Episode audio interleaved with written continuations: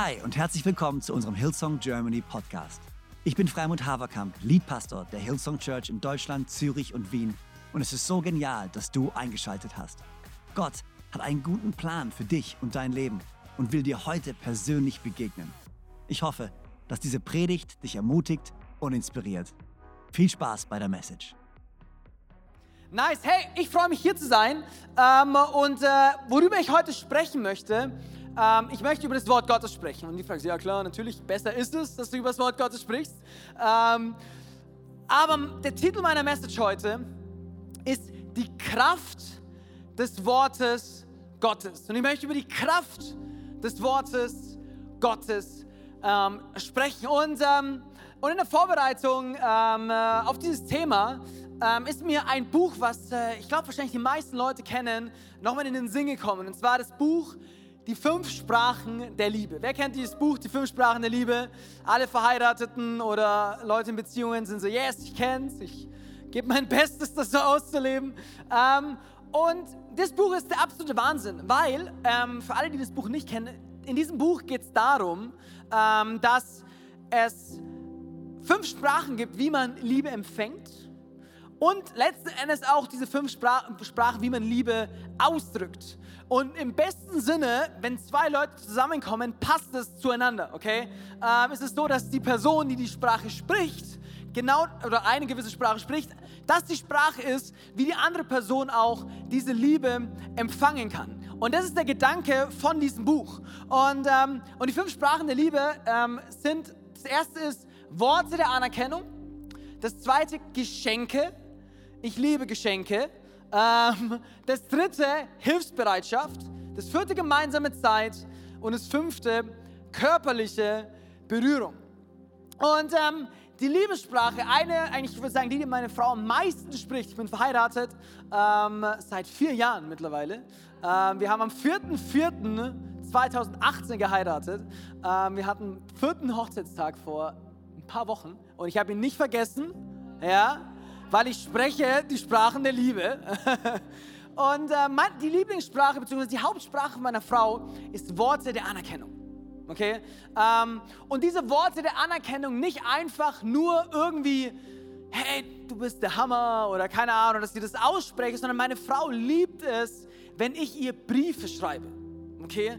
Ähm, sie liebt, da lacht schon jemand. ja? Ich glaube, meine Frau ist nicht die Einzige, die es liebt, Briefe zu empfangen. Das Problem an der ganzen Sache ist, ich bin richtig, richtig, richtig schlecht da drin, Briefe zu schreiben. Und ich bin so ein Typ in Dingen, wo ich richtig, richtig, richtig schlecht bin. Das mache ich auch nicht gern. Okay? Ähm, meine Frau bekommt immer wieder mal ähm, äh, einen Brief von mir und ich gebe da absolut mein Bestes. Aber ich weiß nicht, für die vielleicht, für die es auch so ist, Briefe zu schreiben ist eine herausfordernde Sache.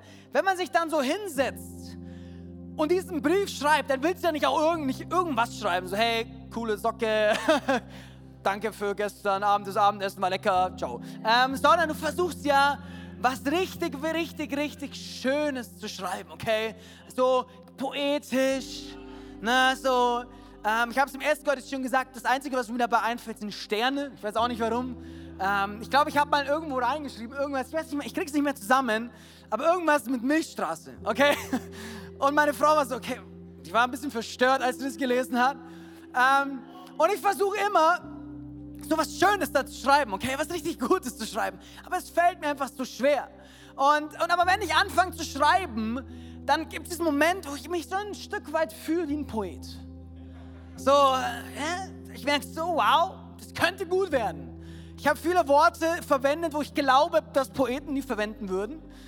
Und wenn ich dann das Ganze nochmal durchlese, dann wundere ich mich selbst, wie ich es durch die Grundschule geschafft habe. Ähm, dann denkst du, okay, wenn ich diesen Brief jetzt kriegen würde, ich verstehe dein Herz. ich kenne dein Herz. Danke. Ähm, und deswegen ist es nicht, ey, Briefe schreiben ist nicht mein Ding. Äh, ich mache es trotzdem aus Liebe äh, zu meiner Frau. Ähm, meine Liebessprache, wie ich gebe, ist eigentlich gemeinsame Zeit, aber das ist nicht so die Liebessprache von meiner Frau, das Problem. Aber das ist ein anderes Thema, das müssen wir nicht hier besprechen. Ähm,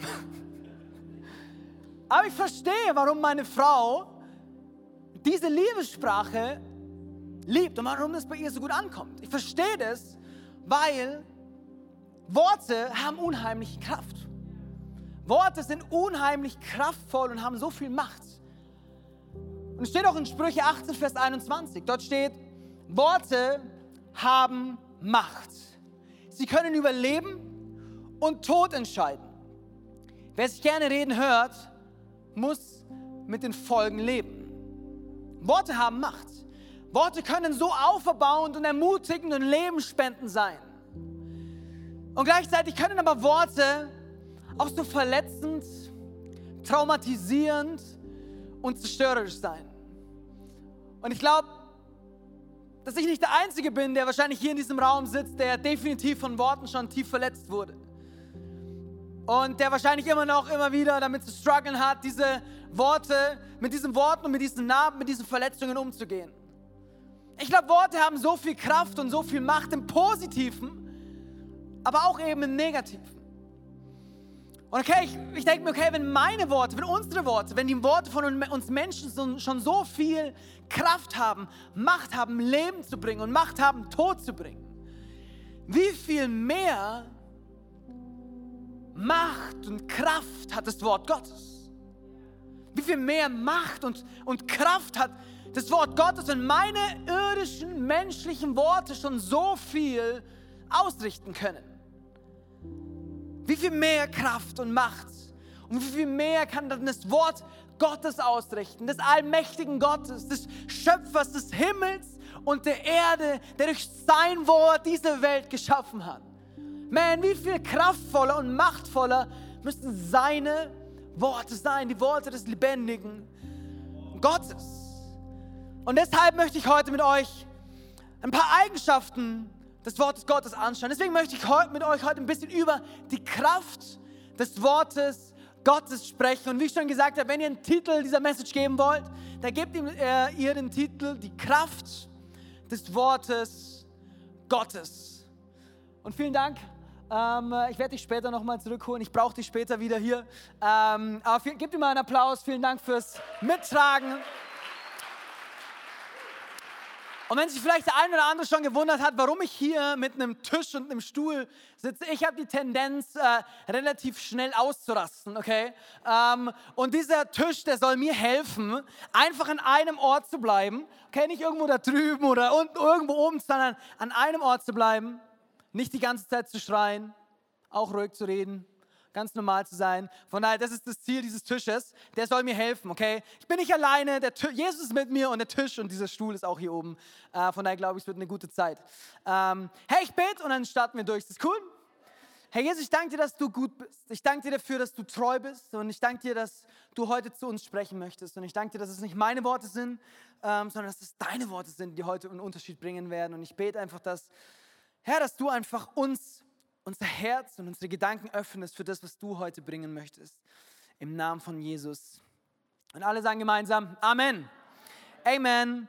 Die Kraft des Wortes Gottes. Ähm, äh, und wie gesagt, ich habe, ähm, ich habe ein paar Eigenschaften mitgebracht vom Wort Gottes. Aber die erste Frage, die ich mir eigentlich immer stelle, ist, warum überhaupt, warum überhaupt das Wort Gottes? Also, wenn wir mal ehrlich sind, okay, ähm, das Wort Gottes ist, äh, ist ziemlich alt. Okay, ähm, das Wort Gottes ist tausende von Jahren alt. Die verschiedenen Teile haben ein unterschiedliches Alter, aber sie sind auf jeden Fall schon mindestens 2000 Jahre alt. Okay, ähm, das heißt, es ist ziemlich, ziemlich alt. Und es ist ja cool, dass, dass wir so irgendwie dran glauben, dass ich irgendwie dran glaube, dass wir irgendwie ermutigt werden, dass wir das irgendwie cool finden. Das ist ja eine schöne Sache. Aber hey, Dinge, die 2000 Jahre alt sind, Dinge, die so alt sind, sind die überhaupt noch relevant? Sind diese Dinge überhaupt noch aktuell? Und ich finde, ich muss ehrlich sagen, ich finde das eine absolut faire Frage. Ich finde eine faire Frage, ob, ob das überhaupt noch relevant ist, ob das überhaupt noch aktuell ist, hey, worauf wir unser Leben stützen, ob das überhaupt noch Sinn macht, dass wir unser Leben genau darauf stützen. Deswegen die Frage zum allererst, ist das Wort Gottes überhaupt noch aktuell? Aber diese Frage führt mich eigentlich schon direkt zum ersten Punkt, zu der ersten Eigenschaft. Man könnte wahrscheinlich 100 verschiedene Eigenschaften über das Wort Gottes heute ähm, teilen, aber ich, ich will mich auf drei konzentrieren. Das heißt, wenn du deine Lieblingseigenschaft über das Wort Gottes heute hier nicht von mir hörst, hey, Tut mir leid, dass ich das nicht ausgewählt habe, aber es heißt nicht, dass das, was du glaubst, hey, das ist für mich das Wichtigste am Wort Gottes, ähm, dass es nicht weniger wichtig ist. Ich habe mich einfach auf drei heute konzentriert und, und diese Frage, nach der Aktualität des Wortes Gottes führt mich zu der ersten Eigenschaft, über die ich heute sprechen möchte, vom Wort Gottes. Und zwar die erste Eigenschaft, der erste Gedanke von mir über das Wort Gottes heute ist, das Wort Gottes ist immer noch aktuell. Das Wort Gottes, auch wenn es 2000 oder mehr, mehr äh, oder älter ist, 2000 Jahre oder älter ist, das Wort Gottes ist immer noch aktuell. Ähm, ja, okay, fair enough. Wir laufen nicht mehr in irgendwelchen Gewändern durch die Gegend. Uh, fair enough. Wir uh, leben nicht mehr in Lehmhütten, zumindest die meisten Leute von uns heute hier. Um, ja, wir, wir, wir reiten nicht mehr mit einem Esel durch die Stadt. 100 Prozent, zumindest auch die meisten von uns, Normalfall, kommen wir nicht mit dem Esel zur Arbeit oder zur Schule. Ähm, ja, fair enough, 100 Prozent. 100 Prozent, aber ich glaube auch, dass wenn du die Bibel hineinschaust und Dinge herausfinden willst, wie zum Beispiel, hey, wie komme ich am besten in die Arbeit? Ich glaube, es ist nicht das ist der Ort, wo du unbedingt jetzt ins Wort Gottes reinschauen musst und reinschauen brauchst. Ich weiß nicht, ob da die beste Antwort darauf ist, okay, U-Bahn, S-Bahn, Esel, keine Ahnung, wie komme ich am besten zur Arbeit? Das ist vielleicht nicht das Wort Gottes, unbedingt der Ort, wenn du nach einer Äußerlichkeit suchst, wo, wo du eine Antwort findest. Oder äh, wenn du dich fragst, hey, wie kannst du eine Story auf Instagram downloaden, ist wahrscheinlich auch nicht unbedingt der beste Ort, ins Wort Gottes zu gehen. Ähm, oder wie man sich modisch kleidet. Wohl, man sagt ja, alles kommt wieder. Von daher, keine Ahnung. Aber wahrscheinlich ist es nicht unbedingt der beste Ort, ins Wort Gottes zu schauen, wenn du unbedingt herausfinden willst, okay, was ziehe ich heute Abend am besten an? Wahrscheinlich nicht das Wort Gottes. Aber auch wenn vielleicht die Äußerlichkeiten nicht mehr aktuell scheinen, diese ganzen äußeren Dinge, glaube ich, dass das Herz Gottes, das Herz der Bibel, das Herz des Wortes Gottes immer noch genauso relevant ist wie vor 500, vor 1000, vor 2000 oder mehr Jahren. Aber warum glaube ich das? Warum glaube ich, dass es immer noch genauso relevant ist? Weil ich glaube das, weil selbst wenn sich die Äußerlichkeiten verändert haben, selbst wenn sich ganz viele Dinge in unserem Leben verändert haben, wie wir uns anziehen, wie wir, äh, wie wir zur Arbeit kommen, dass wir Instagram haben, whatever, ganz viele Äußerlichkeiten in unser Leben, auch wenn sich diese Äußerlichkeiten verändert haben, haben wir uns nicht geändert. Wir als Menschen haben uns, haben uns nicht geändert. Johann Wolfgang von Goethe sagt, die Menschheit schreitet immer fort und der Mensch bleibt immer derselbe. Die Menschheit schreitet immer fort und der Mensch bleibt immer derselbe. Ja, die Medizin, die Raumfahrt, die Technik. Ja, in so vielen schreiten wir als Menschheit voran und hey, Halleluja! Das ist gut so, dass wir in der Medizin weiter sind. Es ist gut so, dass wir technische Möglichkeiten haben. Es ist gut, dass wir als Menschheit voranschreiten. Aber wir als Menschen, unsere Bedürfnisse bleiben die gleichen. Wir Menschen, du und ich, wir, wir haben uns nicht verändert. Unsere Bedürfnisse nach, nach Liebe, nach Annahme, nach Beziehung, nach Wert, nach Frieden, nach Freude, nach Sinnhaftigkeit, nach Identität sind immer noch die gleichen wie vor 500, vor 1000 oder vor 2000 oder mehr Jahren. Ist das Wort Gottes immer noch aktuell? Oh ja, ich glaube, das Wort Gottes ist immer noch hochaktuell. Martin Luther sagt, die Bibel ist weder antik noch modern. Sie ist ewig. Die Bibel ist weder antik noch modern. Sie ist auch nicht gerade irgendwie so der neueste Schrei. Nein, nein, sie ist weder antik noch modern. Sie ist ewig. Das Wort Gottes ist ewig, weil wir Menschen uns nicht verändern. Wir sind immer noch die Schöpfung Gottes. Und jeder Anthropologe, Soziologe würde dir genau dort zustimmen, dass unsere Bedürfnisse, das was wir sind, wonach wir uns sehnen, sich nicht verändert hat. Und es ist auch letzten Endes genau das, was, was im, im Buch Prediger äh, äh, äh, äh, geschrieben steht von, von König Salomo. Und zwar schreibt er in Prediger 1, Vers 9, was früher geschehen ist, wird wieder geschehen. Was man früher getan hat, wird man wieder tun. Es gibt nichts Neues unter der Sonne. Und hey, hier geht es nicht um Erfindungen. Es geht nicht so, ja, aber ein Auto gab es aber noch nicht vor 2000 Jahren. Ähm, es, es, geht nicht um, um Erfindungen oder um irgendwelche, um, um Technik, um die Medizin oder sonst was, sondern worüber, worüber hier Salomo, Salomo spricht. Er spricht über uns. Er spricht über dich und mich. Er spricht über uns als, als Menschen. Dass wir als Menschen, wir haben immer noch die, die gleichen Bedürfnisse. Und wir haben immer noch die gleichen Herausforderungen, mit denen wir uns herumschlagen. Heute haben wir dieselben Herausforderungen nach Identität, nach Wert, nach Sinnhaftigkeit, wie es vor 500, vor 1000 oder vor 2000 Jahren war. Das heißt, das Wort Gottes, ist das Wort Gottes noch aktuell? Ist das Wort Gottes noch relevant? So häufig spreche ich so, hey, wie kannst du dein Leben bauen auf einem, auf, eine, auf, auf, auf einem Buch, was so alt ist? Hey, ich glaube, das Wort Gottes ist immer noch hochaktuell. Nicht, weil es der neueste Schrei ist, sondern weil es ewig ist weil es darüber spricht, wer wir sind und wer, wie Gott uns geschaffen hat und wer Gott ist. Deswegen ist das Wort Gottes immer noch äh, relevant und immer noch aktuell. Aber das Wort Gottes ist nicht nur immer noch aktuell, sondern meine zweite Eigenschaft, über die ich heute mit, mit euch sprechen möchte, ist, das Wort Gottes ist auch lebendig und voller Kraft. Das Wort Gottes ist lebendig und voller Kraft. Es ist aktuell, das heißt, es macht immer noch Sinn, weil wenn der erste Punkt, wenn ich raus, stell euch vor, ich hätte herausgefunden, okay, eigentlich macht es überhaupt keinen Sinn, dann hätte ich eigentlich hier die Predigt beenden können. Aber das Wort Gottes ist immer noch aktuell. Aber es ist nicht nur aktuell, es ist nicht nur cool, dass es irgendwie noch aktuell ist, sondern es ist auch lebendig und voller Kraft. Hebräer 4, Vers 12. Denn eines müssen wir wissen, Gottes Wort ist lebendig und voller Kraft. Das schärfste beidseitig geschliffene Schwert ist nicht so scharf wie dieses Wort, das Seele und Geist, Mark und Bein durchdringt und sich als Richter unserer geheimsten Wünsche und Gedanken erweist.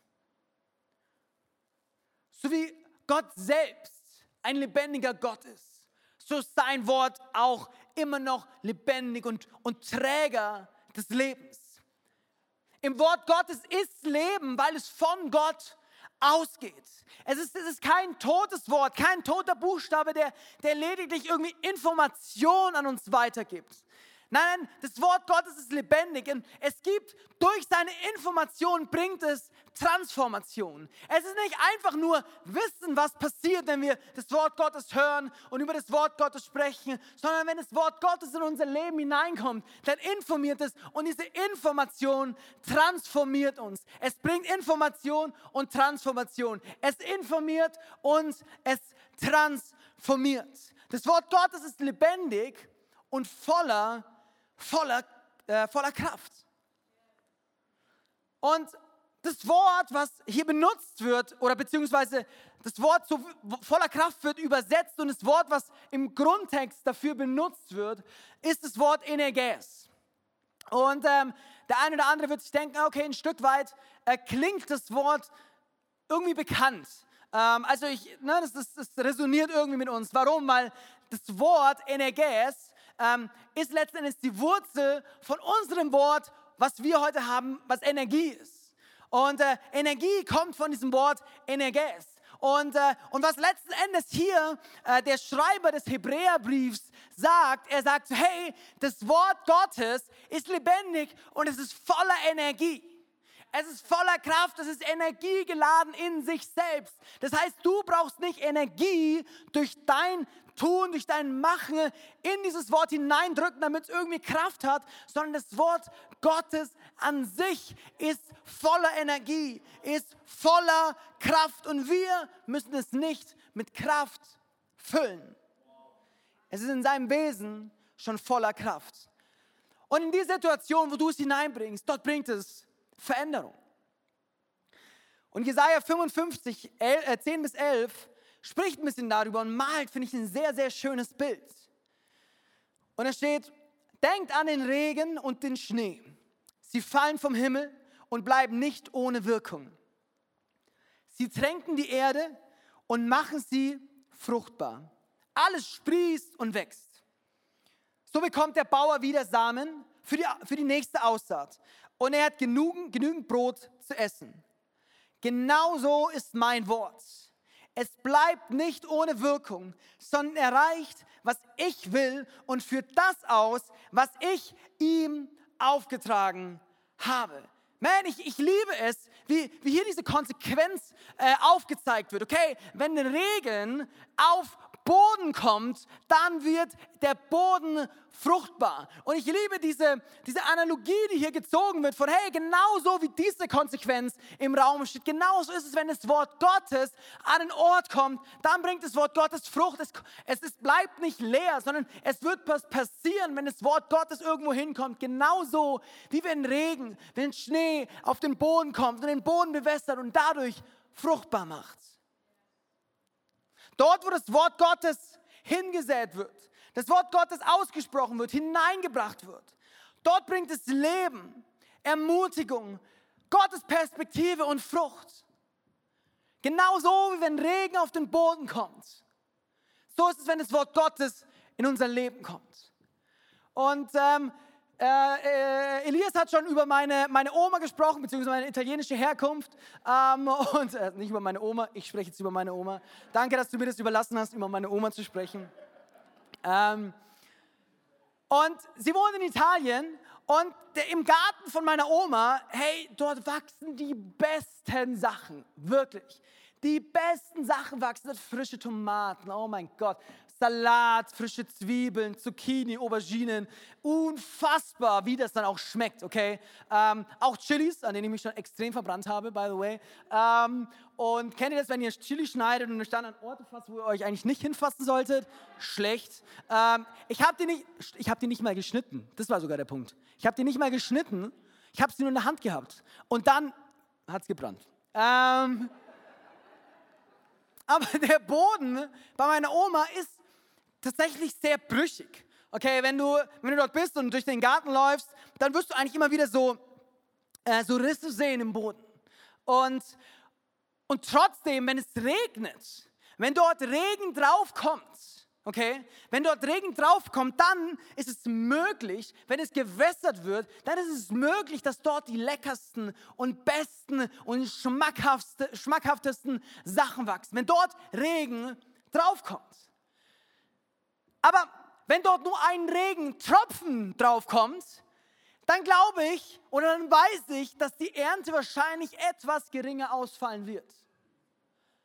Und ich glaube, dass häufig es in unserem Leben irgendwie so ist, so hey, du, ja, äh, hey, Wort Gottes in meinem Leben und so, ich sehe das irgendwie nicht so. Und ich habe da mal irgendwie das Wort Gottes mal ausgesprochen über mein Leben oder über diese Situation und soll ich dir was sagen? Ist nichts passiert. Aber ich glaube, hey, wenn wir ein Tropfen darauf gießen, dann, wenn wir uns dieses Bild hier anschauen, dann macht es wahrscheinlich schon auch irgendwie Sinn, dass vielleicht doch nicht so viel passiert. Ein Tropfen auf dem Acker bzw. in den Garten von meiner Oma, der wird nichts zum Wachsen bringen. Hey, er ist besser als nichts, fair enough, aber er wird nichts zum Wachsen bringen. Aber was etwas zum Wachsen bringt, ist Regelmäßigkeit ist regelmäßig Wasser, ist regelmäßig Wassertropfen, ist regelmäßig Regen auf diesen Boden und dieser Regen, der einziehen kann in den Boden und den Boden zu einem fruchtbaren Boden machen kann. Und ich glaube, genau so ist es auch mit dem Wort Gottes. Wenn du einmal irgendwie was, was aussprichst, hey, ich will nicht verneinen, dass irgendwas passieren kann, 100 Prozent, aber was ich dir sagen kann, ist, wenn das Wort Gottes regelmäßig ausgegossen wird über dein Leben, Tag für Tag, Tropfen für Tropfen, dann wird es Frucht bringen. Dann wird es sich zeigen, dass das Wort Gottes kein toter Buchstabe ist, sondern dass das Wort Gottes voller Leben und voller Kraft ist. Amen? Amen. Denn das Wort Gottes ist lebendig und voller Kraft. Das heißt, Punkt Nummer eins, das Wort Gottes ist aktuell. Und Punkt Nummer zwei, das Wort Gottes ist voller Leben und voller Kraft. Oder wie habe ich es aufgeschrieben? Das Wort Gottes ist lebendig und voller Kraft. Aber jetzt komme ich, glaube ich, zum dritten und zum wichtigsten Punkt, der für mich irgendwie die Basis von all dem ist. Und zwar heißt hier Punkt Nummer drei, Jesus selbst ist das Wort Gottes. Ich glaube, ganz oft reden wir über das Wort Gottes und zitieren irgendwie das Wort Gottes und, und sprechen darüber, aber vergessen irgendwie Jesus dort mit reinzunehmen. Vergessen irgendwie Jesus mit in unsere Theologie mit hineinzunehmen, mit in unsere Forschung hineinzunehmen und versuchen irgendwie von oben das Ganze her zu interpretieren und auszulegen. Aber das Wort Gottes kann niemals getrennt von Jesus betrachtet werden. Denn Jesus selbst ist das Wort Gottes. Jesus selbst ist der Ausdruck der Liebe Gottes an die Menschheit, wie es in Johannes 3, Vers 16 heißt. So sehr hat Gott die Welt geliebt, dass es einen einzigen Sohn gab. Jesus ist der Ausdruck Gottes an diese Menschheit, der Liebe Gottes an diese Menschheit. Jesus selbst ist das Wort Gottes. Und Johannes 1 steht 1, 1, 1 bis 5 und Vers 14 steht, am Anfang war das Wort. Und hey, lass es dort, lass es dort echt Stück für Stück durchgehen. Weil ich glaube, man liest so schnell über irgendwelche Sachen drüber und verpasst irgendwie die Hälfte. Am Anfang war das Wort. Okay. Und das Wort war bei, war bei Gott. Und das Wort war auch Gott. Das heißt, am Anfang war das Wort, das Wort war bei Gott und das Wort war auch Gott. Okay, es war nicht nur bei Gott, es war nicht nur am Anfang, sondern es war auch Gott selbst. Crazy. Irgendeiner, der mir erzählen will, dass die Bibel nicht darüber spricht, dass Jesus Gott ist, hat das, habe ich das Gefühl, noch nicht gelesen. Am Anfang war das Wort. Das Wort war bei Gott und das Wort war Gott. Der, der das Wort ist, war am Anfang bei Gott. Okay, haben wir gecheckt. Danke, Johannes. Durch ihn ist alles entstanden. Okay, krass. Durch ihn ist alles entstanden. Es gibt nichts, was ohne ihn entstanden ist. In ihm war das Leben und dieses Leben war das Licht der Menschen. Das Licht leuchtet in der Finsternis und die Finsternis hat es nicht auslöschen können. Und jetzt Vers 14, er, der das Wort ist, wurde, wurde ein Mensch von Fleisch und Blut, kam auf diese Erde und lebte unter uns. Wir sahen seine Herrlichkeit, eine Herrlichkeit voller Gnade und Wahrheit, wie nur er als der einzige Sohn sie besitzt. Er, der vom Vater kommt. Wow, powerful. Und ich finde interessant, was Johannes hier macht. Weil Johannes schreibt hier in Johannes 1, Vers 1, letzten Endes ähm, kopiert er den Anfang der Bibel. 1. Mose 1, Vers 1. Und er schreibt am Anfang, wenn man es direkt übersetzen würde, würde es sogar heißen im Anfang. Ähm, aber letzten Endes, er, er benutzt tatsächlich dieselbe grammatikalische Form, zumindest in einer gewissen Art und Weise, weil es Hebräisch und Griechisch ist, aber anderes Thema. Er, er spielt direkt darauf an. Er spielt direkt, ihm geht es nicht darum, wie am Anfang des Briefes oder am Anfang des Evangeliums oder am Anfang, bevor Jesus auf die Welt gekommen ist. Nein, nein, nein. Was Johannes hier sagt, ganz bewusst, indem er eine Parallele zum 1. Mose 1, Vers 1 zieht. Er sagt, bevor irgendetwas war, bevor es irgendetwas gab, bevor irgendetwas entstanden ist, war das Wort. Und nicht das Wort hat sich an die Welt angepasst, so wie oft wir unseren Wortschatz an die Gruppe oft anpassen, mit der wir gerade am meisten abhängen. Ich weiß nicht, ob ihr es kennt. Nein, nicht das Wort hat sich an die Welt angepasst, sondern aus dem Wort und durch das Wort ist diese Welt entstanden. Am Anfang war das Wort und dieses Wort war bei Gott und dieses Wort war Gott. Was letztendlich zu sagen ist, ist, dass das Wort gehört nicht zur Schöpfung. Das Wort ist nicht auf der Seite der Schöpfung, sondern das Wort ist auf der Seite des Schöpfers. Vers 3 aus, aus dem Abschnitt, den ich gerade gelesen habe. Durch ihn ist alles entstanden. Es gibt nichts, was ohne ihn entstanden ist. Alle Versprechen, alle Verheißungen, alles, was wir brauchen, alles, was wir benötigen, haben wir in ihm. Denn er, Jesus, das Wort ist das, der Ausdruck von ihm. Das Wort ist der Ausdruck von Jesus Christus. Und deshalb ist es so wichtig, dass wir die Bibel nicht getrennt von Jesus sehen und lesen. Ja, das Wort Gottes ist lebendig, weil Jesus lebendig ist. Ja, das Wort Gottes ist kraftvoll, weil Jesus kraftvoll ist. Ja, das Wort Gottes bringt Befreiung, ja, weil Jesus uns befreit hat. Ja, das Wort Gottes bringt Heilung, weil Jesus am Kreuz gesiegt hat und, da und dadurch uns Heilung bringt. Ja, das Wort Gottes bringt Frieden, weil Jesus der Friedefürst ist und uns Frieden bringt. Ja, das Wort Gottes bringt Hoffnung, weil wir in Jesus Hoffnung haben. Ja, das Wort Gottes bringt Licht in die Finsternis. Warum? Weil Jesus selbst das Licht der Welt ist. Wir dürfen das Wort Gottes nicht getrennt von Jesus sehen. Aber ich glaube, ganz praktisch machen wir das sehr häufig. Sehr häufig habe ich das Gefühl, nehmen wir das Wort Gottes und die ganzen Wahrheiten, die im Wort Gottes sind, nehmen es in die Hand und gehen irgendwie auf eigene Faust los und versuchen damit unser Leben zu leben, unsere Herausforderungen zu überwinden und diese Wahrheiten des Wortes Gottes in unserem Leben umzusetzen.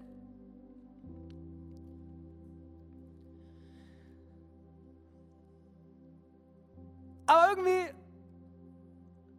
lass uns ehrlich sein, ganz häufig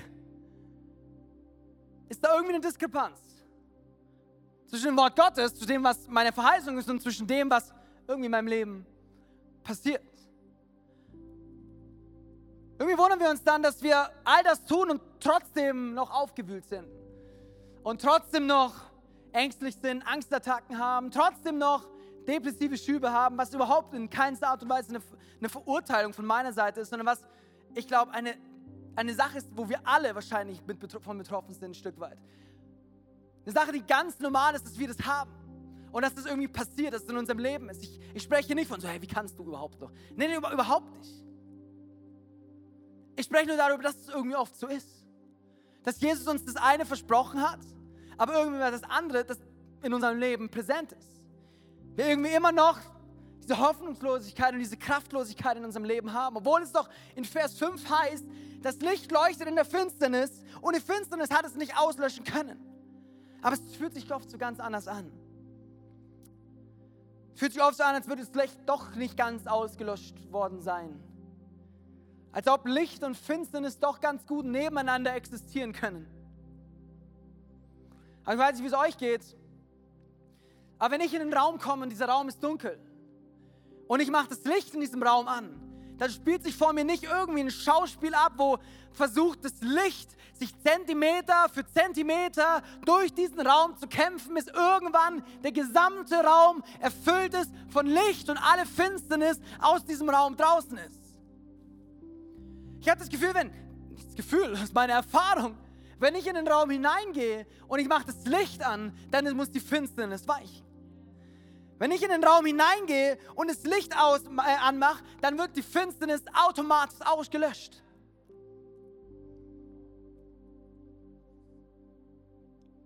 Licht und Finsternis können nicht nebeneinander existieren. Und ich glaube, das ist eine Realität, die uns allen eigentlich ziemlich bewusst ist, aber in unserem geistlichen Leben ich das Gefühl habe, dass wir ganz oft irgendwie mit einem Bein im Licht und mit dem anderen Bein in der Finsternis durch diese Welt gehen und sagen, oh, mal so, mal so, mal so. Aber, aber Jesus sagt, hey, das Licht kam in diese Welt und die Finsternis konnte es nicht auslöschen. Da ist kein Kampf zwischen Licht und Finsternis in deinem Leben. Eigentlich. Da ist kein Kampf, denn was ich damit meine ist, wenn das Licht kommt, dann muss die Finsternis weichen.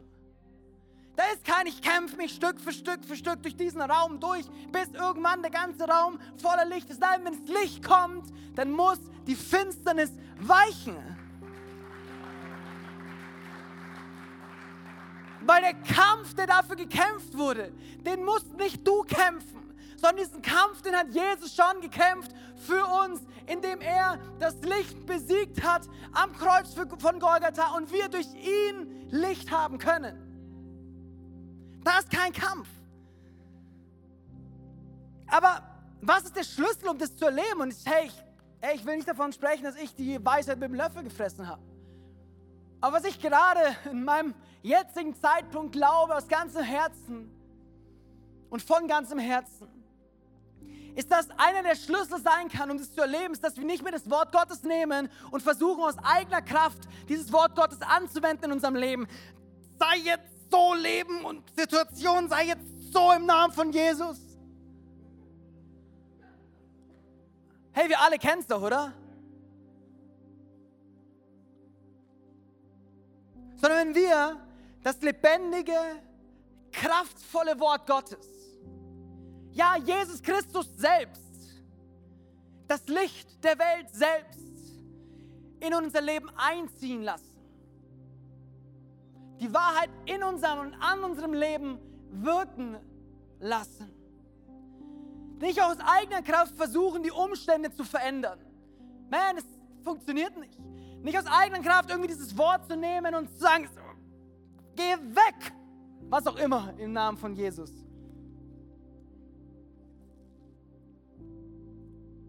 Der Buchstabe getrennt von Jesus. Das Wort getrennt vom Geist ist, ist kraftlos. Ich habe einen Satz mir aufgeschrieben, den ich, den ich genau so vorlesen will. Das Wort Gottes ist nicht aus sich selbst voller Kraft. Nicht aus sich selbst, nicht das Wort, was ich nehmen kann, aus sich selbst ist voller Kraft. Sondern es ist voller Kraft, weil es uns die geistliche Realität beschreibt und an dies erinnert. Es beschreibt uns, wer er ist. Es beschreibt uns, was er getan hat. Und aus dem heraus ist es voller Kraft. Weil Jesus, das Wort Gottes sagt, dass Jesus für uns ans Kreuz gegangen ist und gesiegt hat für uns und wir in, in ihm ein Leben in Fülle haben. Das ist kraftvoll, nicht weil es da steht, sondern weil es eine Realität ist. Und ich werde das nicht empfangen, wenn ich einfach mit dem Wort so, hey, so ist es, sondern nehme ich einfach sage, Jesus, ich nehme es an. Das ist eine Wahrheit für mein Leben. Und ich weiß nicht, wie es euch geht und ich bin schon ein bisschen über der Zeit und ich hoffe, das ist in Ordnung. Aber wenn ich das Wort Gottes proklamiere über Situationen in meinem Leben oder was auch immer, eine Situation, eine Herausforderung, wisst ihr, wann ich merke, dass Frieden in mein Herz einkehrt? In dem Moment, wo ich wo ich das glaube, was ich da ausspreche. In dem Moment, wo das Wort Realität wird und ich weiß, ja, so ist es. Und nicht, weil das Wort irgendwie kraftvoller wird, je häufiger ich es ausspreche, sondern weil das Wort mich daran erinnert, wer Jesus ist und wie die Realität ist und ich in dem Moment das annehmen kann, dass Jesus für mich ans Kreuz gegangen ist, dass Jesus mich liebt, dass Jesus mit mir ist, dass, ob ich schon wandert im finsteren Tal, dass, dass ich kein Unglück fürchten muss, weil ich weiß, dass Gott bei mir ist. In dem Moment bekomme ich Frieden in mein Herz. Und in dem Moment bekomme ich Glauben in mein Herz. Nicht, weil das Wort, das Wort an sich kraftvoll ist, sondern weil es beschreibt, wer Jesus ist. Ist getrennt von Jesus. Es ist das Wort Gottes nur nicht mal halb so viel wert. Es ist kraftlos. Und was ist diese geistliche Realität? Diese geistliche Realität ist, egal wo du herkommst, egal was du gemacht hast, egal wer du bist, Gottes Arme sind weit offen für dich, für dein Leben. Gott liebt dich. Er hat alles für dich gegeben. Er hat einen Plan für dich und er möchte dir nahe sein. Aber nicht nur das, sondern diese geistliche Realität heißt auch, dass Jesus gesiegt hat. Gesiegt hat über, über alle Scham, über alle Sünde, über alle Krankheit, über alle Mächte der Finsternis. Diese geistliche Realität bezeugt, dass der Kopf der Schlange, der Kopf der Finsternis, der Kopf des Feindes, des Teufels schon zertreten ist. Und Jesus ein für alle Mal gesiegt hat über die Finsternis für uns.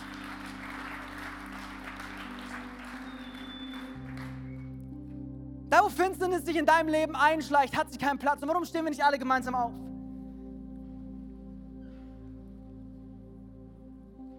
Wir müssen nicht versuchen, diese Realität zu erkämpfen, sondern diese Realität zuzulassen. Und ich weiß nicht, mit, mit was du hierher gekommen bist heute Morgen. Mit welcher Finsternis in, in dir, mit welchen Struggles in dir, mit welchen Dingen, wo du sagst, Gott, ich brauche dich, ich brauche dich in meinem Leben, ich, ich brauche de, brauch deine Kraft, ich brauche dein Eingreifen hier und dort. Ich, ich weiß nicht, womit du gekommen bist. Aber ich möchte jetzt einen Moment nehmen und der Wahrheit Gottes Raum geben. So wie Jesus am Palmsonntag eingeritten ist auf dem Esel, nach Jerusalem, so will er hineinkommen mit seiner Wahrheit und seiner Realität in dein Leben hier, heute und jetzt. Warum schließen wir uns nicht unsere Augen und lassen Jesus kommen und, und versteht es nicht falsch, aber, aber lasst es, lasst das Wort los versuch es nicht aus eigener Kraft anzuwenden, sondern lass die Realität des Wortes Gottes, Jesus selbst, das Wort Gottes selbst, sich in deinem, an deinem Leben manifestieren.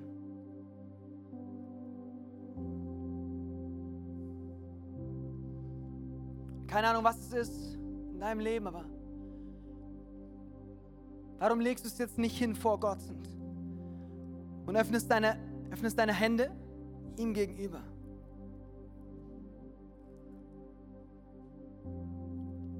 Und erwartest nicht diese eine Reaktion,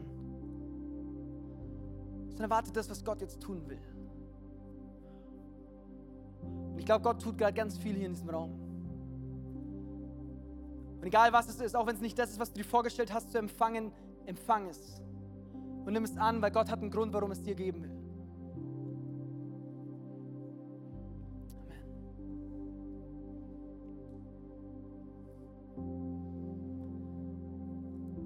Herr, ich danke dir, dass du gut bist. Ich danke dir, dass du treu bist. Ich bete, Gott, dass du all das, was du jetzt hier gerade gemacht hast, in Herzen, Gott, dass du es versiegelst im Namen von Jesus. Und ich bete, dass wir hier rausgehen und, und nicht mehr versuchen, das Leben zu leben aus unserer eigenen Kraft, sondern dass wir hier rausgehen und deine Wahrheit, die Dimension deines Wortes in unserem, in unserem Leben sich manifestieren lassen. Namen von Jesus. Amen.